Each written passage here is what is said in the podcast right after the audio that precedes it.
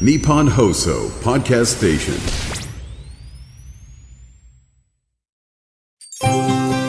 飯田浩司の OK 工事アップ。ポッドキャスト YouTube でいつもお聞きの皆さんに番組からお知らせです。来週10月16日月曜日からの1週間飯田浩司の OK 工事アップは特別企画をお送りします。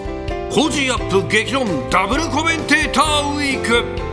毎日6時台から2人のコメンテーターが生登場。政治経済から外交安全保障までニュースを徹底解説。そして生激論。初日10月16日月曜日のコメンテーターは評論家宮崎哲也さんと経済アナリスト森永卓郎さん。17日火曜日はジャーナリスト須田慎一郎さんと弁護士野村修也さん。18日水曜日は経済学者飯田康之さんとエコノミスト片岡剛志さん。19日木曜日は数量政策学者高橋洋一さんと政策アナリスト石川和夫さん。そして最終日20日金曜日はジャーナリスト峯村健司さんと軍事評論家小泉悠さん。プレゼントはレタス1箱が毎日当たるチャンスです、ぜひ生放送の朝6時から8時まで。FM93 AM1242 ニッポン放送飯田浩司の OK コージーアップをお聞きください。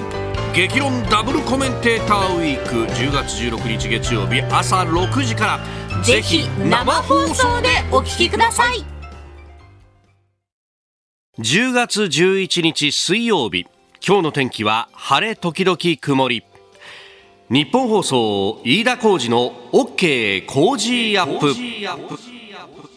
朝6時を過ぎました。おはようございます。日本放送アナウンサーの飯田浩司です。おはようございます。日本放送アナウンサーの新業一華です。日本と世界の今がわかる朝のニュース番組飯田浩司の OK 工事アップ。この後8時まで生放送ですえー、晴れ時々曇りというね、えーお天気でありますが今、あ日本屋上の時計17.5度と。ええー、カラッとしたね、あのー湿度も60%ぐらいということで、えーあります。いや、本当なんか、スタッフとオープニング直前も話してたんですけど、なんか、静電気を感じるようになりましたね。そうですみたいなね。少しずつ空気乾燥してるなって感じるようになりましたね。やっぱ空気乾燥してるよね。うん。とこの空気が乾燥してくるとね、えー私は乾燥肌なので、えー。えーいろんなところが痒くなってきたりとか、そう確かにねこれは本当あのー休みの前後でいろいろ変わるんだなっていうのが、そうあのー肌とかね、えーこの手あたりもそうなんですけどそれだけじゃなくてそうこれ年取ったなと思うんですけどねお腹とか背中のあたりとか、うん。絹ずれするようなところっていうのがはやっぱ乾燥してくるとてきめんに痒くなるんだよね。あへそうえやっぱね年を取るといろいろそうなんですか。油が抜けてきますよ。油が抜けていくって。えー、お腹そうなんですね。背中はまだわかるんですけど。そう。いやまあこれはの人によるっていうのと、うん。まああの私が不節制がね えーかなりお腹に出てるので、こうお腹周りが出てくる分だけ多分布に触れる部分が多くなるんだろうね、ね、そういうことなんですかね。いやいやいやいやいや。そうなんですよ。そう。やっぱねあのー、飲んだり食ったりっていうのがいろいろこう翌日に影響してきたりなんかもね。あ今日みたいな。そうあのー昨日ですね、そうい。ろいろご勉強になったんですけど、うん、あの、高校の時の先輩というか、といってもかなりこう、年は上の人なんですけど、うんうんうん。ええー今ですね、現役で、あの、自衛隊で活躍してらっしゃる先輩がいて、ええ。で、あの、かねて、あの、お手紙をいただいてですね、あの、コジャップ聞いてますよ、というふうにいただいて、で、昨日初めて、えーお目にかかる機会があってですね、まあ、その方が、あのー東京の、まあ、都内の、えー駐屯地で、えーまあ、養殖についてらっしゃる方なんですが、あのーこうね、えーまあ、自衛隊っていうと、まあ、どうしても、えーその装備品であったりとか、まあ、そこの部分に注目が集まるんだけどそういうのを全部こう支えるこう兵隊と呼ばれるですねロジロジスティクスの部分をお実際にやってらっしゃる方で、まあ、やっぱりああいうこう組織っていうのも実際にこう物を動かしていかないと。でそれをこう、ねえー前線含めてもうお補給をしていかないと成り立たないんだと。ただあのやっぱりこれは日本の社会全体の話でもあるかもしれないんだけどこのおどうしてもね現場でやってる人たちの最前線のフロントラインの人たちの頑張りっていうものにフォーカスが当たる部分これは非常に大事なことだし、うんうん、でこの現場の人たちがいかに頑張ってるかってことがきちっとと評価されるっていうのがこの日本の良さでもあるんだけど一方で、まあ、それを支える人たちっていうのもたくさんいるんだよっていう話。これまさにあの今週ですね、7時40分過ぎのゾーンでやっている物流の特集にも通じる話ではあるんですけれども結局もう誰が偉いとか偉くないとかいう話じゃなくてみんなで頑張ってるんだよっていうところの部分をですね、まあ、やっぱりこれあの旧軍の反省等々も含めて、えー、今あこれだけ予算がつくようになったんで、えー、むしろここの重要性が増してるんだって話をね、えー、ルール聞きながら飲みながら。飲みながら食いながらと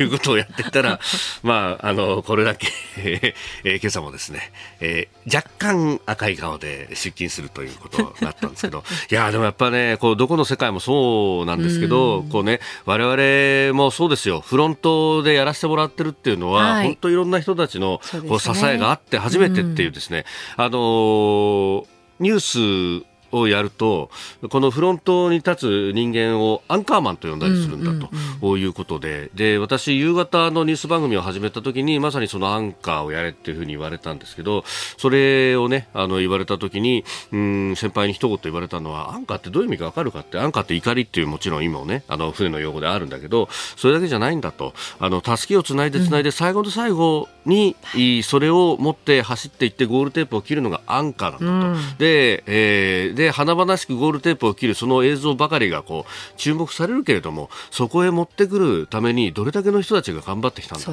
ね、現場で取材をし原稿を書き、はい、音声を取りでそれを編集しで、えー、こうした BGM とかも含めてですね、あのー、流してくれる人がいてでさらにこの我々の声の乗った電波というものを喪失までしてくれる人がいるんだと。どれだけの人が関わってるか分かってるのかお前はっていう話をされた時にそうだよなって思ったんだけれどもやっぱりこのいろんな人の支えっていうものの尊さっていうのはね、うん、えー、いろんなところで感じる部分があるなと改めて思った次第であります。私は今も生かされているな。え今日も新業さんお願いしますね。はい、よろしくお願いします。あなたの声を届けますじゃないんですね。えー、そうだ。そうです。はい、えー。日本と世界の今がわかる朝のニュース番組、えー、飯田浩二の OK 工事アップ。ご意見はね、X やあメールでお待ちしているということで、えー、あります。えー、それから、そう、はいいや、やっぱりね、あのー、気を抜いたところでこういうのがいろいろ訪れるなというね、えー、感じがありますので、気を引き締めていこうと。はい。はいあのいろんな人に支えられているという話をオープニングでしましたけれどもあの本当に聞いているリスナーの皆さんに御礼を申し上げるべきことがございまして、あの、9月の8日に北アフリカモロッコでマグニチュード6.8の地震が発生、そして、えー、日本層では被害に遭われた方々を少しでも支援するために義援金を募ってまいりました。はい、えー、おかげさまで皆様から多くのご支援をいただきまして、えー、集まった総額が173万6724円となりました。えー、お寄せいただいた義援金は日本放送聴取者一同の名前でモロッコ大使館にお渡しいたします、えー、たくさんの温かいお気持ち本当にありがとうございました。はい。えー、まずはご報告でありました。さあ、そして今朝のコメンテーター、数量政策学者高橋洋一さん、取り上げるニュースですが、えー、まずは6時22分頃からお送りする先週からスタートしました外為ドットコムプレゼンツマーケットインフォメーション、えー、最新の株為替の情報を外為ドットコム総研の研究員の方に伝えていただきます、えー、そして6時半過ぎズバリここが聞きたいノーベル経済学賞を取ったゴールディン氏について高橋さんに解説をいただきます。でニュース7時またぎ9月の街角景気日銀物価見通し情報修正へというような経済に関するニュースが昨日も入ってきておりました。そしておはようニュースネットワークのゾーンではイスラエルとハマスの戦闘について、えー、双方の死者1700人以上という見出しが今日は出てきておりますが、えー、この戦況等々について軍事ジャーナリスト黒井文太郎さんと電話をつないで詳しく伺ってまいります、ね、ニュースプラスワン7時半ごろ鈴木宗男参議院議員が日本維新の会に離党届を提出したというニュース、えー、そして7時40分過ぎのスクープアップは物流2024年問題特集の今日は3日目、えー、物流拠点の効率向上を目指して DX を進める現場を取材してまいりました。メールそして X こちらです。メールアドレスは、コージーアットマーク 1242.com。アルファベットすべて小文字で COZY でコージーです。コージーアットマーク 1242.com。X のハッシュタグは、ハッシュタグコージー1242、ハッシュタグコージー1242です。今週はメールでご意見をいただいた方の中から抽選で毎日5人の方に番組オリジナルマフラータオルをプレゼントしています。ここが気になるのコーナー、スタジオ朝刊各紙が入ってきておりますが、まあ、あ昨日が新聞の休刊日であったということで、えー、ありますんで、まあ、あ週末、そして、まあ、月火というニュースも含めて、えー、載っているという形。一面トップは各紙イスラエルと、えー、パレスチナ、あ特にガザを実効支配するハマスの戦闘についてであります。えー、朝日新聞、まあ、ちょっと特集的な記事ですが、えー、踊り楽しむ声悲鳴に変わったイスラエル襲われた音楽祭と。えー、いうことでありまして、音楽イベントがね、あの、イスラエルの南部のキブツレイム近郊で行われていた、そこに、えー、ハマスの、まあ、戦闘員が、あ襲ってきて、そして、まあ、多数が亡くなり、さらには誘拐されたということ、まあ、そのルポルタージュのような記事が載っております。えー、そして読売新聞はイスラエルガザ包囲双方死者1700人超。近く地上作戦かというニュース。さらにはアメリカ空母派遣というようなことも載っております。えー、毎日新聞ハマス戦闘員を制圧イスラエル地上侵攻へ準備死者1600人超。えー、そして産経イスラエルガザ完全封鎖ハマス人質殺害警告。戦闘死者1800人超。えー、そして日経は中東和平路線に限界ハマス攻撃イラン関与焦点イスラエルガザ完全封鎖という記事が載っております。まあこれえ、後ほど今日のコメンテーター、数量政策学者高橋洋一さん、そして、え、7時10分過ぎのおはようニュースネットワークのゾーンでは、軍事ジャーナリストの黒井文太郎さんともつないで、え、解説をいただこうと思っております。えー、それからですね各紙、まあ、一面の2番手、3番手あたりの記事で出ているのが、えー、全国銀行資金決済ネットワークいわゆる全銀ネットというものがネット障害を起こして、えー、昨日昼間あ、振り込み等々ができないじゃないかというようなことが出ておりました。11期間140万件送金できずと、えー、復旧めど立たずというようなことが載ってえー、おります。まああ、連休明けでね、支払いが集中するご当日だったけれども、まあ、それが原因の可能性は低いというということであります。まあ、原因も含めて未だ究明中というところです。えー、この時間からコメンテーターの方々ご登場。今朝は数量政策学者高橋洋一さんです。おはようございます。よろしくお願いします。よろしくお願いします。さあ、まずは、あ今年のノーベル経済学賞について、ゴールディンさんという方、うん、クラウディア・ゴールディン教授、アメリカハーバード大学教授が選ばれたということで、はいはい、まあ、ええ、特にその女性のね、えー、労働等々の話だということなんですけど、うん、あのどういう人なんですか？まあ、直接は知らないですけどね、えー、あのまああの経済誌やってる人だったら結構知ってて、あのあとなんかまああの今年格差がねあの、対象になるんじゃないかっていうふうに言われてたんだけど、それでも女性、男女格差っていうのはあんまり思わなくて、結構あの、ほら、所得格差とかね、はい、えっ、ー、と、ピケティ、ピケティみたいな人ね、ああ、トマピケティさん、うん、そうそうああいう感じの人じゃないかなって言われたんだけど、うん、女性で来たのかって、そんな感じでしはしましたけどね。うん、男女格差ってね。で、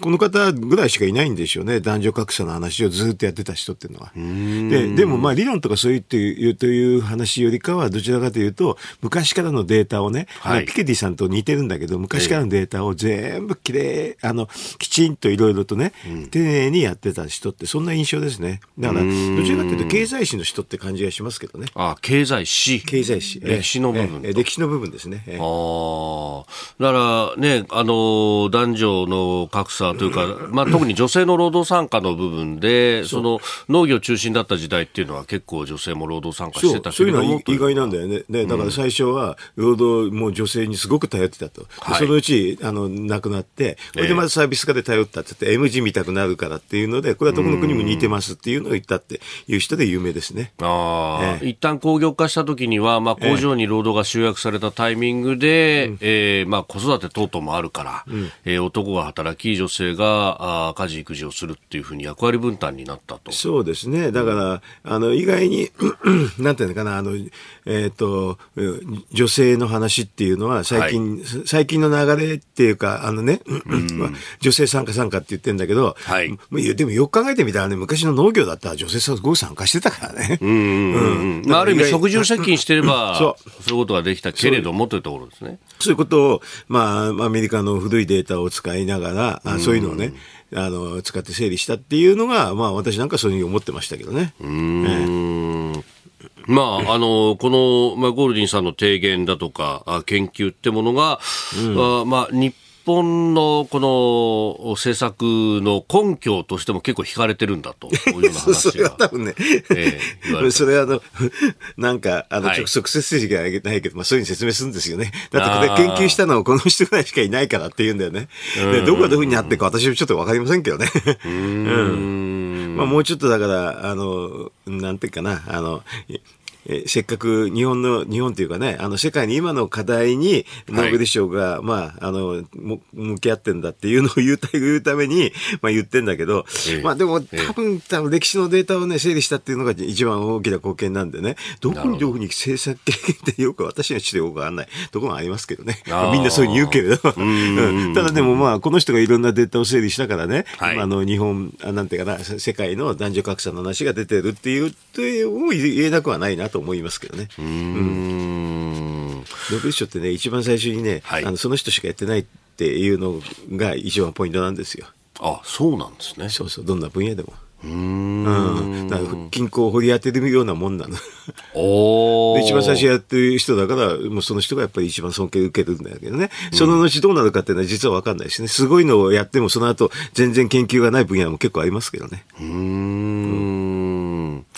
これね、日本人の受賞みたいなものも言われたりしますまあ、あがの清滝さんってね、プリンストン大学の先生なんだけど、ええあの彼が一番近かったんだけど、去年、バーナンキが取っちゃったんでね、あの同じ分野なんですよ。あ、そうなんですね。同じ分野だから、あの、まあね、すぐは取れないけれどっていう話で。でも、ノーベル賞って長生きしないと取れないからね。あ、ただ、清滝さん私と同い年だから、まだまだ長生きするんじゃないかな。なるほど。うん。えー、ズバリここが聞きたいでした。お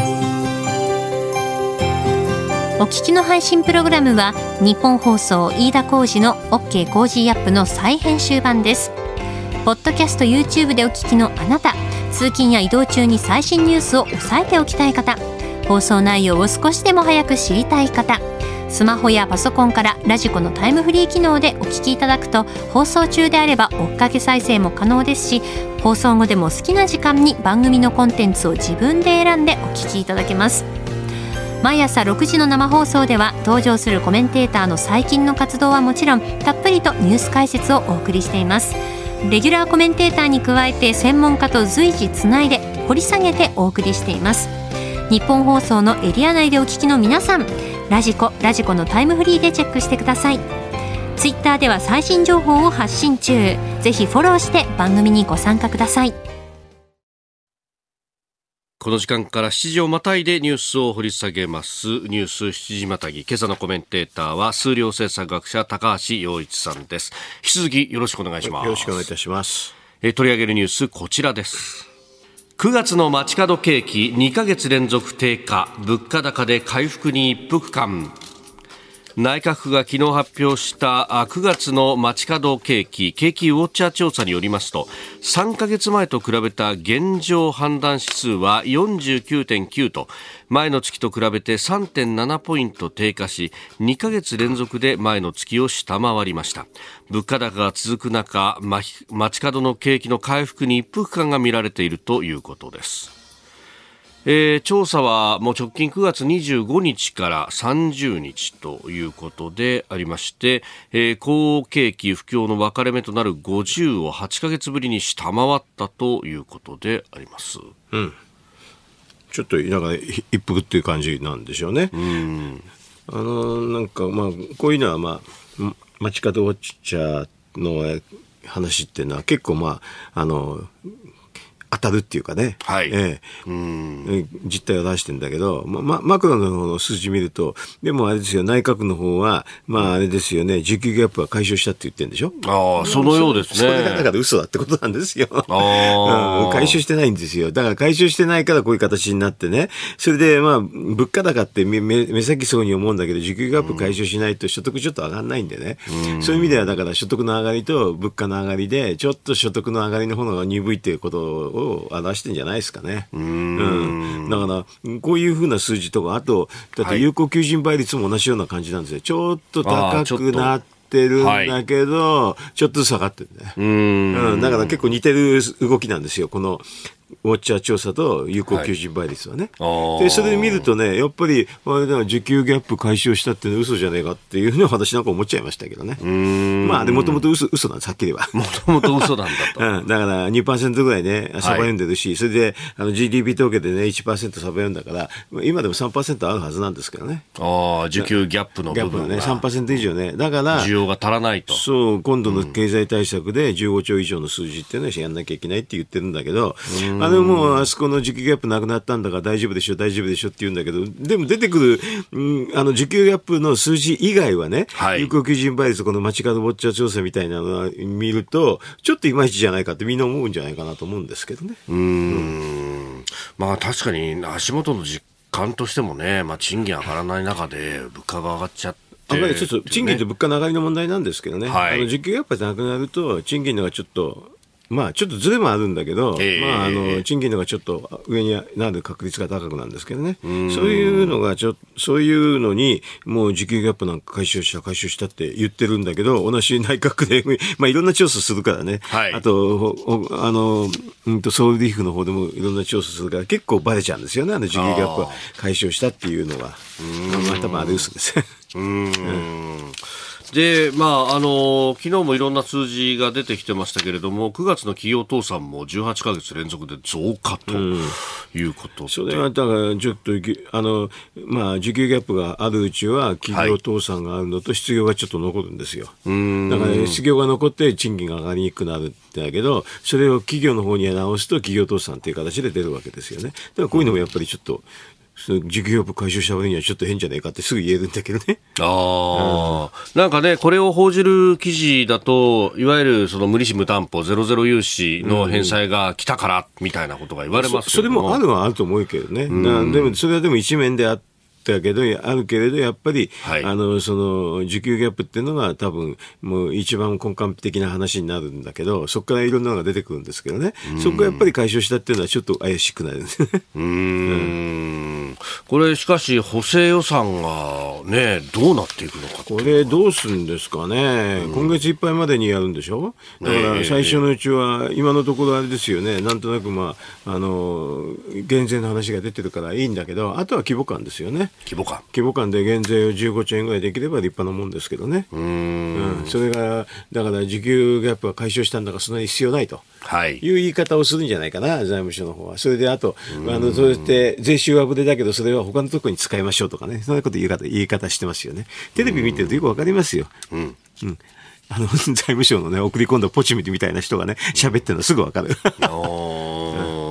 まあ、この、まあ、需給のギャップ3%という話がありましたけど、これ GDP 比で3%というと、1%で大体5兆円ちょっと。だから15から20の間、20ぐらいのっていう、そういうような規模感ですけどね。それを埋めないと、こういうふうな悪いなんか統計とか悪いあの、うん、景気に対してねあんまり良くない数字が出てく、はい、出てきやすいんですよ。こういうの全部なくすと全部良くなるんですけどね。うんまあ自民党の中でもねあの積極財政を進めようという人たちも声を上げてはいますが、いまあ、今のところあれですよね、積極財政の会とね、はいそれとあと、まあ、世耕さんぐらいですかね、数字をきちんと言ってんの参議院うん。あと、でも、まあ、世耕さんは消費税言わ、まあ、ちょっとね、言わないんだけど、ああの、うんと、所得税、法人税。で、15兆円。っていうのは世耕さん。はい積極財政の会は、えっ、と、消費税、所得税、の減税で20兆円って言ってるわけね。ここは、うんぐらいが、じゃ多分、まあ結構正しい回なんだけど、はい結構ここで日記ずられて、あれですよね、あの、茂木さんなんかもね、やっぱり所得税、法人税は減税が必要だって。ただ数字は言わない。公明党も所得税減税が必要だって言って数字は言わない。で、その、だから今やそういう数字の議論になりつつあるんじゃないかなって気がするんだけど、なるほど。まあ、財務省のまた巻き返しててね、こんな減税はダメなんだ、ダメなんだって、いろんなたくさん言ってますよ。だからテレビのあの朝の討論会をなんかもね、ええ。日曜日見るとそればっかりですね。えーさて、えーニュース7時またぎ。続いて取り上げるニュースこちらのニュースです。日銀物価見通し情報修正日本銀行が2023年度の消費者物価上昇率の見通しを7月に示した前の年度と比べて2.5%増から3%近くに上方修正する検討に入ったことが昨日分かりました。日銀の想定以上に企業の値上げが続いて足元で原油価格が上昇していることを反映するということです。これでも、3%近くって言っても、まあ、こう誤差の範囲ですけどね。誤差の範囲だって2.5か2.8とかの9ぐらいになるぐらいだから、このぐらいだとね。まあね、こんなに大大げさになんか言うような話じゃないなと思いますけどね。もうあの、桁が違うとすごい違うんだけどね。はいそんなに大きく変化してないですよね。うーんまあ、月末にあの消費者物価指数特部の速報値なども出てきておりますけど、まあ、この辺見てもちょっと落ち着いてっていうようなね知ってますよ。だから大体あれですよ。あの、3ぐらいになったって大した話じゃないですよ、はっきり言えば。すごい、もう、コンマの話を、話をね、すごく大げさに言うんだけど、そう、こんなの別に、もう、もともと、あれですよ、えーっと、2%の物価目標って言ってる時に、はいいプラスマイナス1%は全く問題ないですよ。プラスマイナス1%ぐらい。3%ぐらいは全く問題ない？あ 全然。だから何、何気にしてるんですかって私なんか思っちゃう。普通、もうちょっと、あの、ラフな人だと4%ぐらいになっても、いや、別に関係ないって。ーうーんこのくらいの話。でそれをね、に2.5か2.8ぐらいになったら、ええとか言うんで全然関係ないです。政策変更、政策変更があるわけないです、このくらいだと、本当は。それでも逆にね、こういうのを使いながら、はい利上げしたい人がいるんだけどね。それは金融機関の方の人ですけどね。それがそういうふうに言うんですよ。ただ、インフレ目標のマネジメントとして考えたら、はい全然誤差の範囲だから関係ないっていうので終わっちゃいますけどね。うーんこのね、あの、先ほども、お補正予算の話などもありましたけど、この、おね、よく言われるのは財政を付加しすぎると今度は物価が上がっちゃうじゃないかみたいなことが言われますけど、別に悪くないんだけどね。そんなに、あの、え要は、あの、えー加減のね、失業率さえ確保できればいいだけなんでね。ああ、だから物価だけを見てると、ダメなんだけど。そう。失業率を見ててね、失業率を一番下げ下に下げる。有効求人倍率を、だから2弱に、おあの、するというのが一番の目標なんですけどね。うーん雇用の部分っていうのは見ていてどうなんですか？雇用は、だからもう、いまいちちょっと、まだちょっと失業率高くて、ええ有効求人倍率は、あの、マックスよりちょっと低い数字ですね。あーうん、それはダメですね。そのもうちょっとふあの、えーあの財政金融でふ吹かさないと、ちょっとちゃんとした完全雇用はできないです。うーんこれね、あの、賃上げ、賃上げみたいなことが言われますけれども、なかなか、まあ、非正規は上がってきてはいるってことです それは失業率が加減にならないから賃上げにならないんです。ただ、ただあそんだけです。あ。失業率が、まあ、下がるところまで下がってくると、もう本当に人が足ん上なくがっちゃう。うん。そこまでいかないと。だから、なんかね、失業率の話抜きにして賃上げしてくれって、それは無理ですよ。ああ。で、そのためには、まあ、インフレ率も一定程度のところを、まあ、た、高くしないとそこも動かないと。いかないです。うん全体として。そうそううん。相変わらず最後の一ピースが埋まらないっていう状況。そうですね、本当に。な何考えてんのかね、本当。さあ、そして、えーこの後、おはようニュースネットワークのゾーンでは、イスラエル情勢について、まあ、黒井文太郎さんとつなぎますけれども、あのー政府の動き、まあ、日本政府として、えー外務省の報道官が声明を出したりとか、えーしておりますが、岸岸田さんもおツイッター、まあ、旧ツイッターか、今 X。X で。で、えー、書き込みはしております。ちょっと私ね、このツイッター見てね、おちょっと基礎知識がないんじゃないかなと思って、正直言ってびっくりしたんだけど、いろんな国の方の話だと、今回の話っていうのは、あの、まあ、テロとして全部理解するんですよね。それで、テロとして理解するときには、実はハマスはテロ組織だってはっきり言うわけね。で、それはパレスチナと違うんだっていうのが前提になった話なんだけど、はい岸田さんのツイッターにはハマスとパレスチパレスチナ物質勢力って書いちゃったでしょ？これ英語にもそう書いてあるんだけどね。はいこれものすごくミスリーディングですね。うーんパレスチナと違うだろうと。パレスチナっていうのは、まあ、あヨルダン川の西岸も含めて、その、ファタハというところがやっているそれでそもそもパレスチナをハマスは代表してないだろうっていうのがあるんですでそういうのがきちっとされてなくてね、それで最後の方に、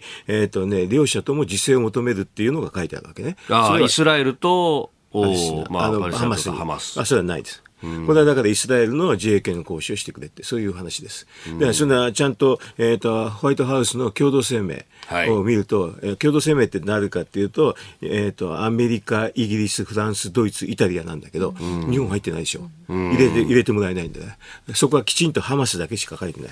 ハマスのテロテロ行為について非難するだけ。それとあと、イスラエルの、えっ、と自衛権行使自衛権については、あの、まあ、みみ尊尊重するとかね、それはもういいですって書いてある。でも全然違うの書き方がね。これだからダメですね。だからこれ、それって、あの、アメリカだとかの認識で、今回の件に関してっていうのと、まあ、今までのそのイスラエル・パレスチナ関係っていうのを、まあ、ある意味切り分けて、今切り分けて回の件に関してだけ、全く切り分けないと、その歴史問題と一緒になっちゃうから、ごちゃごちゃになるんで、今回は歴史問題と関係なくて、テロで、ハマスのテロですっていうふうに書くわけ。で、パレスチナって書くと、歴史問題と一緒になっちゃうんですよ。で、それはわざと書かないようにしてますね。それなのに、全然ち、岸田さん、何これ、何、すごく練ってか、練って出したやつなんですよ。すごく先進国の中で遅いんだよね、出たのね。それでもこんなレベルかなと思って、私びっくりしましたけどね。うんまあ、これね、あの、イスラエルの自衛権行使まで否定してしまうと、ダメだよ。うんよろしくないとよろしくない。うん両方とも自衛じゃない。だからここはね、ハマスとパレスチナって書かないで、ハマスが攻撃しましたって書く。ハマス、ハマスがテロを行いましたって書くのが普通なんですけどね。何やってんのかなって感じでしましたけどね。この、まあこのツイッターだけ見て。ああ、まあ、今までの経緯で、そのハマスだけじゃなくて、イスラム聖戦とかいろんな、こう、組織があの中にあるから、こういう書き方になったんですかね。あの、あのパズボラの話。ヒズボラですか？ヒズボラの話がちょっとあるから、なんだというふうに言うんだけど、あれマイナーだから、あ書かないです、普通は。ああ、レバノンの中心とする、その、そうそうそう。ヒズボラというヒズボラの話の話を部分的にある、で便乗してる動きがあるのは間違いないんだけど、ええ。それは意図的に書かないでハマスだけ書くっていうのは普通ですけどね。これだから非常にミスリーディング。これ英語になってるから、はい。これ大変英訳も出してますからね。まずいね。うんおはようニュースネットワーク。取り上げるニュースはこちらです。イスラエルが南部制圧、双方の死者1700人以上。イスラエルとパレスチナ自治区ガザを実効支配するイスラム主義組織ハマスとの戦闘は10日も続き、イスラエル軍はハマス戦闘員の侵入を許していた、えー同国南部を奪回し、ガザを包囲したと発表しました。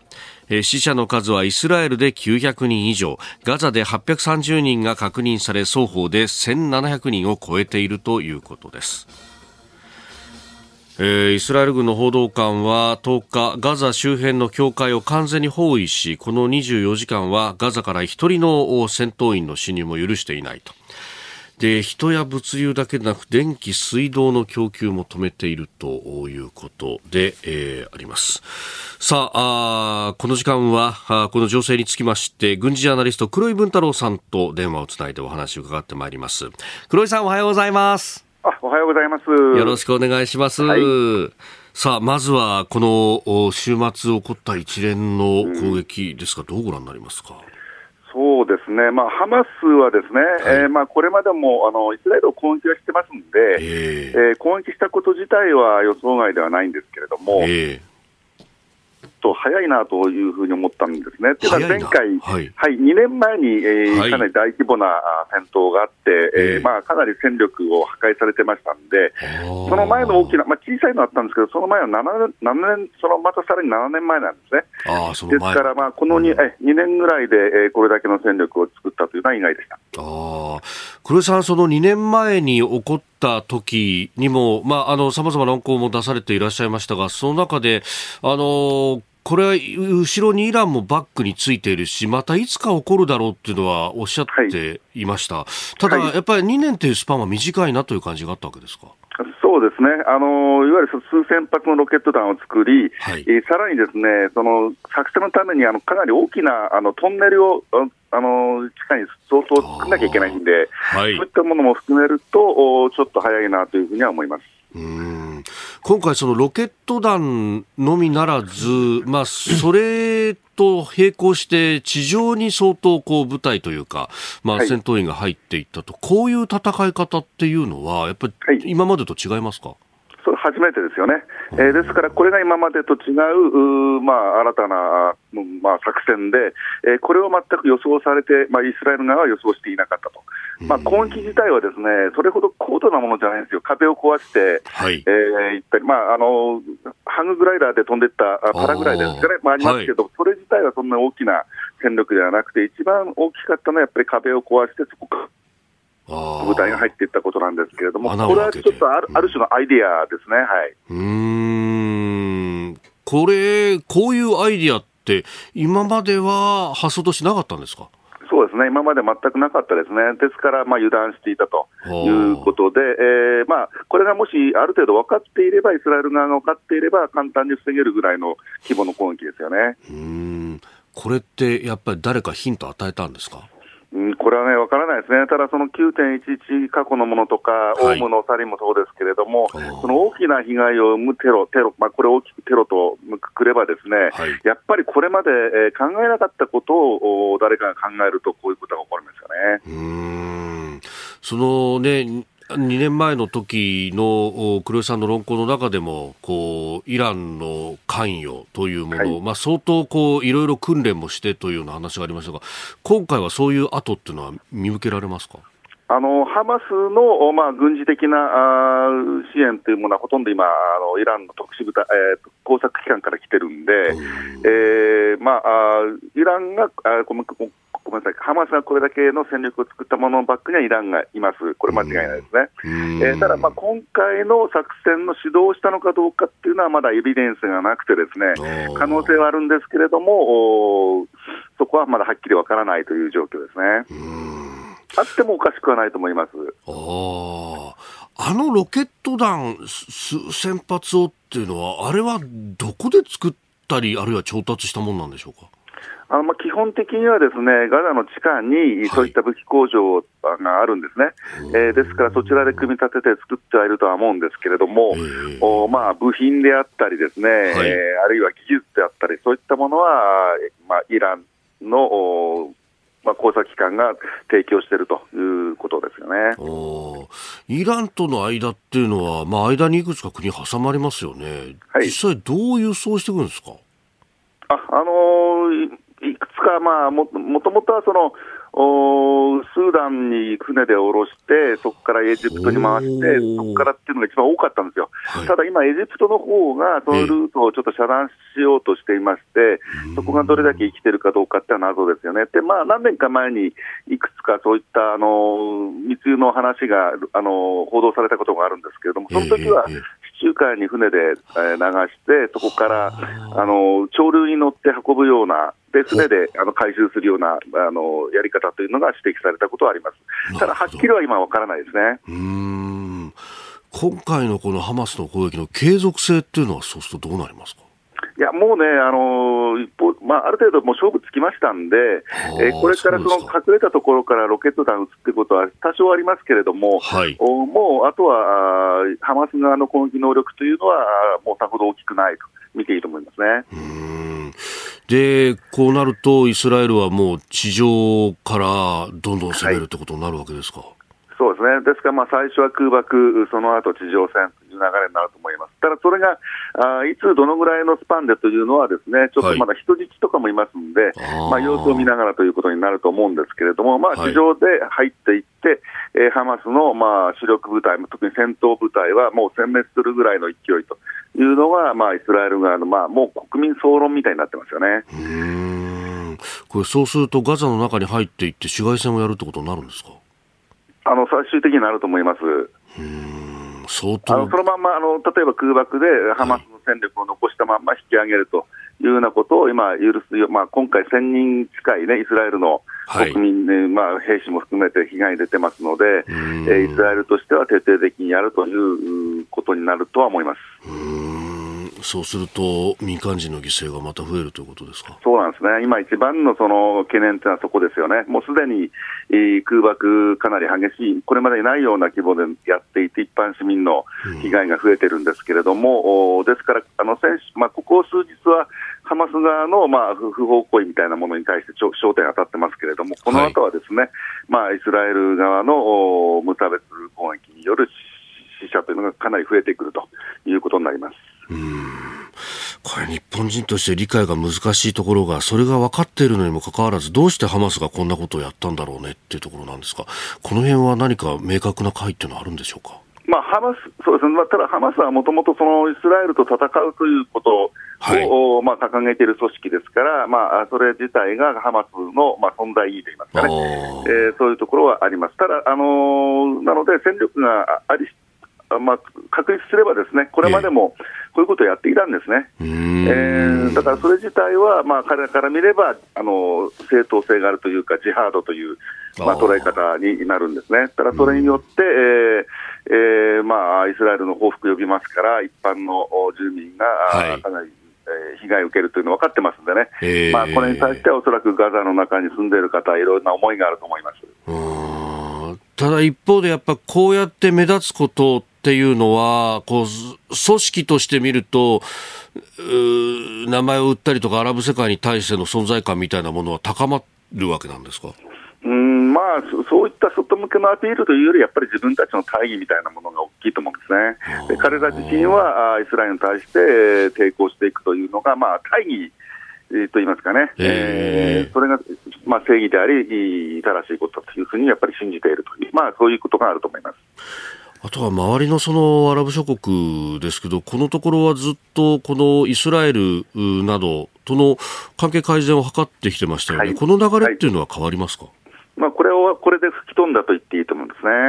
まあまあ、ハマスの行動だけならまだしもですね、その後この後おイスラエル側が相当、おまあ、人道的にも許されないようなこと、今、これから始まるんですね。はい。えーですから、アラブ諸国としては、パレスチナの大義を、まあ、守るというのが、もう建前としてはかなりがっちりありますんで、えーイスラエル非難というふうに明確になっていくという流れですね。うんこれしかし、そうした人道的な問題が起こってくるということになると、まあ、人道を掲げてきた、例えばヨーロッパ諸国であったりとかっていうのは、これ、どうしていくんですかね？あの現状はですね、まあ、ええ最初、ハマスのそういったテロがありましたから、はい。まあ、イスラエル支援ということで、アメリカ、ヨーロッパ、西側はですね、こちらで、うんえーかなりあの踏み込んだ、まあ、ちょっと EU なんかも、あの各各国もですね、えーはい。ちょっとこれまでにないぐらいイスラエルう支持と打ち出してますうんね。ただ、この後、まあ先ほどから繰り返してますけれども、はいイスラエル側が、まあ、国際人道法っていうのはですね、ええ民間人に被害を与えちゃいけないっていうのがあるんですけれどもまあ、それを無視したような20倍返し、30倍返しの攻撃がすればですね、また、まあ、国際的な反応も変わってくると思います。なるほど。黒井さん、朝からどうもありがとうございました。またいろいろ教えていただければと思いますので、よろしくお願いします。はい、ありがとうございます。えー軍事ジャーナリスト、黒井文太郎さんとつなぎました。さあ、そしてここで番組からのお知らせです。来週10月16日月曜日からの1週間、飯田浩二の OK 工事アップ特別企画実施決定。コジアップ激論ダブルコメンテーターウィーク。毎日6時台から2人のコメンテーターが生登場。政治経済から外交安全保障までニュースを徹底解説そして生激論。まず初日10月16日月曜日のコメンテーターは、評論家宮崎哲弥と経済アナリスト森永卓郎。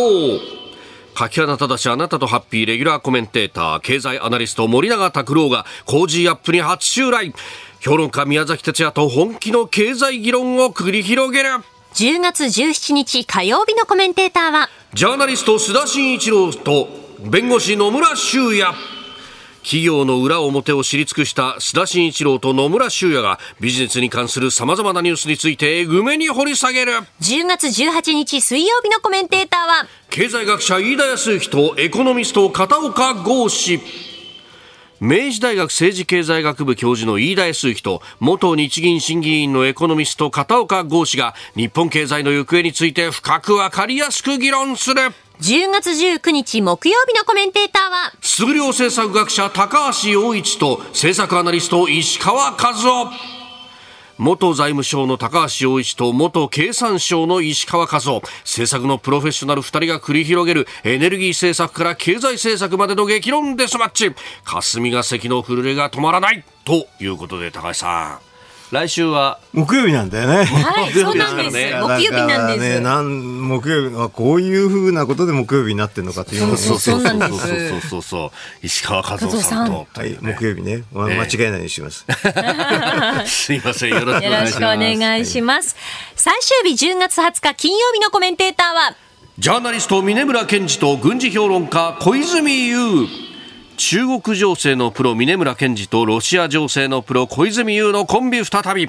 経済不調の中国と全体的に傾くロシア。2つの大国の今後の情勢を読む。来週16日月曜日からの1週間、レタス一箱も毎日当たります。はいえそしてさらに6時40分過ぎからお送りしている黒木ひとみさんの朝ナビでは、京都大学 iPS 細胞研究所名誉所長の山中伸也さんが登場します。えー先日発表されたノーベル生理学医学賞についてもお話伺いますよ。飯田浩二の OK 工事アップ激論ダブルコメンテーターウィーク。来週16日月曜日朝6時からぜひ生放送でお聞きください。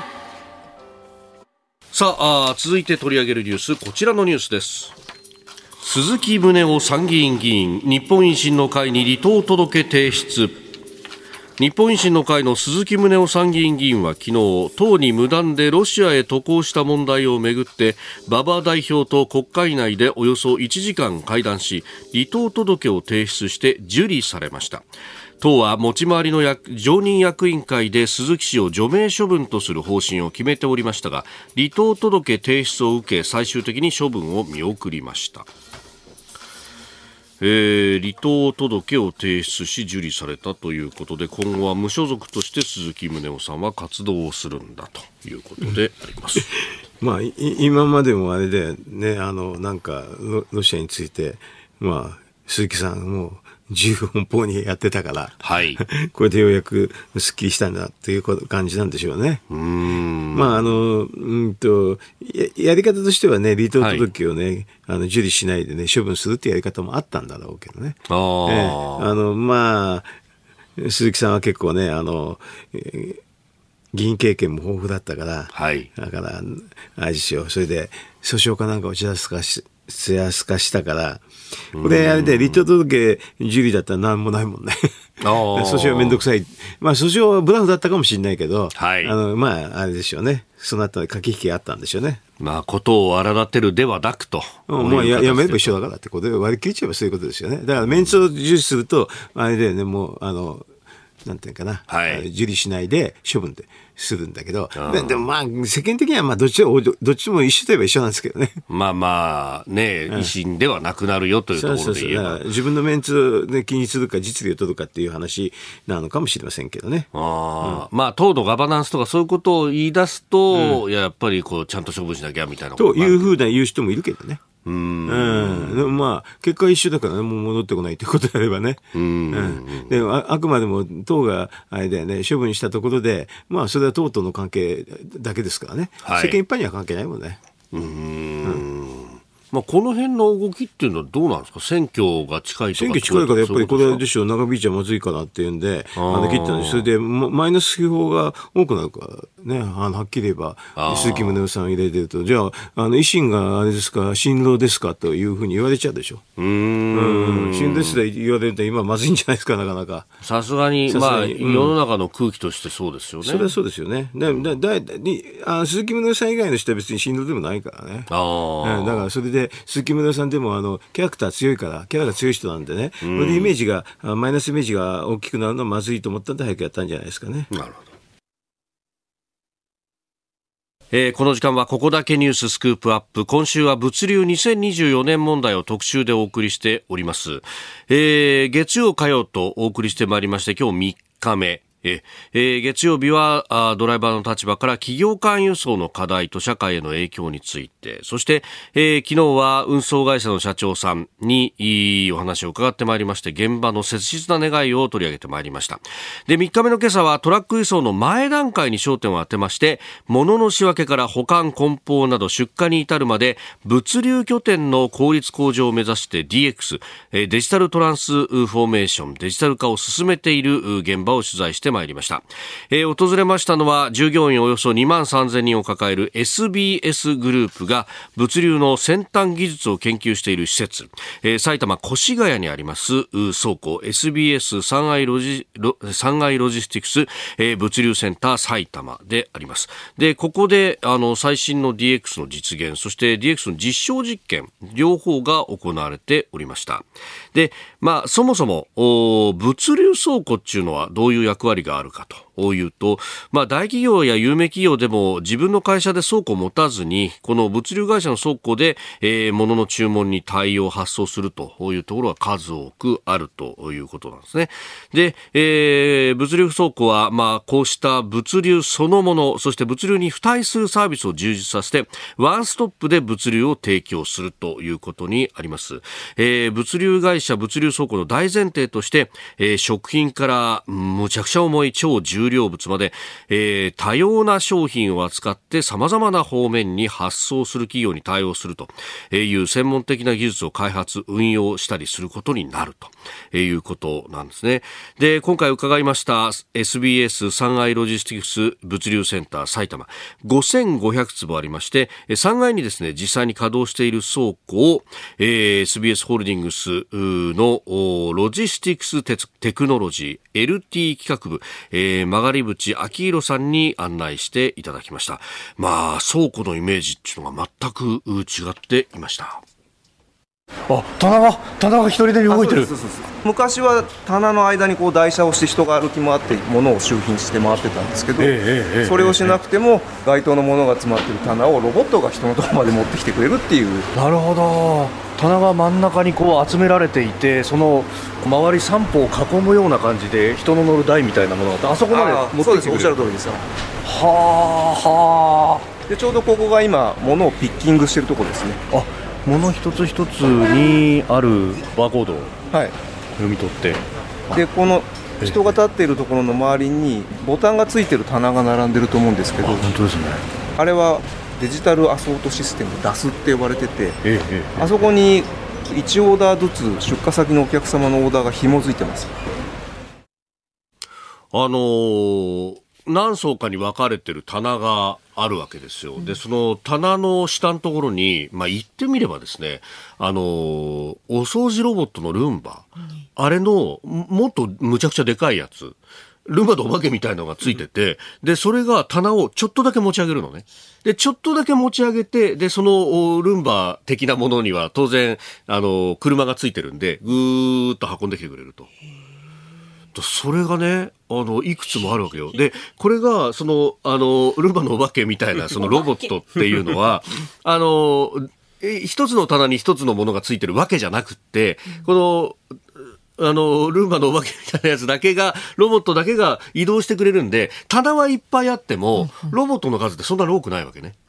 で、これが一人でに自分のところに持ってきてくれて、で、ここの棚にあるこ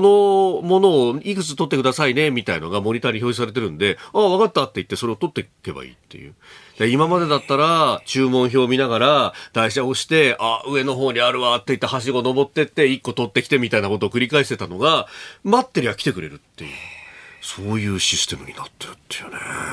いや、すげえなと。だ結局人手不足もあるから、うん、もう時間かけてらんないよねと。で、ただ、これはその、その、ロボットがね、どのぐらいの数あったら効率的にできるかとかっていうのが、多すぎても結局人の手で取り出せるのは1回には1個じゃん。そうすると後ろでこう渋滞されても困ると。だからいくつが正しいのかとかそういうのを実証的にやっているんだという話なんですね。で、えー、後半でありますが、まあ、あの、このね、あの、まず実際に、こう、物流で動かしながらそうやって実験やってるところもあるんですけれども、さらにその上の階層、倉庫の4階にはですね、えー、先端ロボットソリューション検証施設というものがあって、まあ、ここではですね、えー、ストレージ保管を中心としたもの出し入れのロボットシステムや、えー、物を仕分けるシステム、それからファミレスでよくあの見かけるあの料理運ぶロボットなども使って、いろいろどう使えるんだろうねっていう検証をやっております。このラボの役割について曲がり渕さんに伺ってまいりました。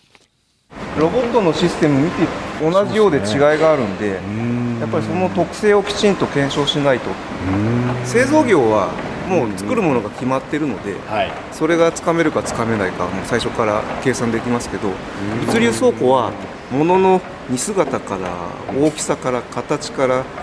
場所数全部パラメータがバラバラなんでオートメーションの難しさそこにあります。かえって人の優秀さを実感するみたいな感じになるわけですか産業の中で自動化が最も遅れている産業の一つである物流はそういうところが背景にあります。これで人何人分ぐらいを代替できるっていう感じですか？このロボット2台分で1人分の役割です、何でカバーするかというとやっぱ物量がある程度ないと解消できないですしあと稼働時間ですね。物流センターも24時間稼働していかないとコスト的にまだまだペイするの難しいですね。いやー、やっぱり人間っていうのは優秀なんだと。結局、あの、少量で超多品種のものを一つにまとめて梱包し、それをこう出していくっていう基本的な流れがあるんで、これってとても人間には向いてるんですけど、とてもとてもロボットに向かないと。でも、向かないって言って今までは人力でなんとかやってきたけれども、その人力の部分が今はもう集まらないという時代にもなってきてるので、なんとかしなきゃなんないっていうですね、えー、ことをやっていると。まあ、あのー、働き方改革で、こう、いろいろね、まあ、残業の話とか、荷物回らないんじゃないかみたいな話がありましたけども、これをきっかけにしながらどうやって変えていけるかっていう、まあ、そのソリューションを研究していると。で、ちなみにやっぱこういうロボットとかっていうのは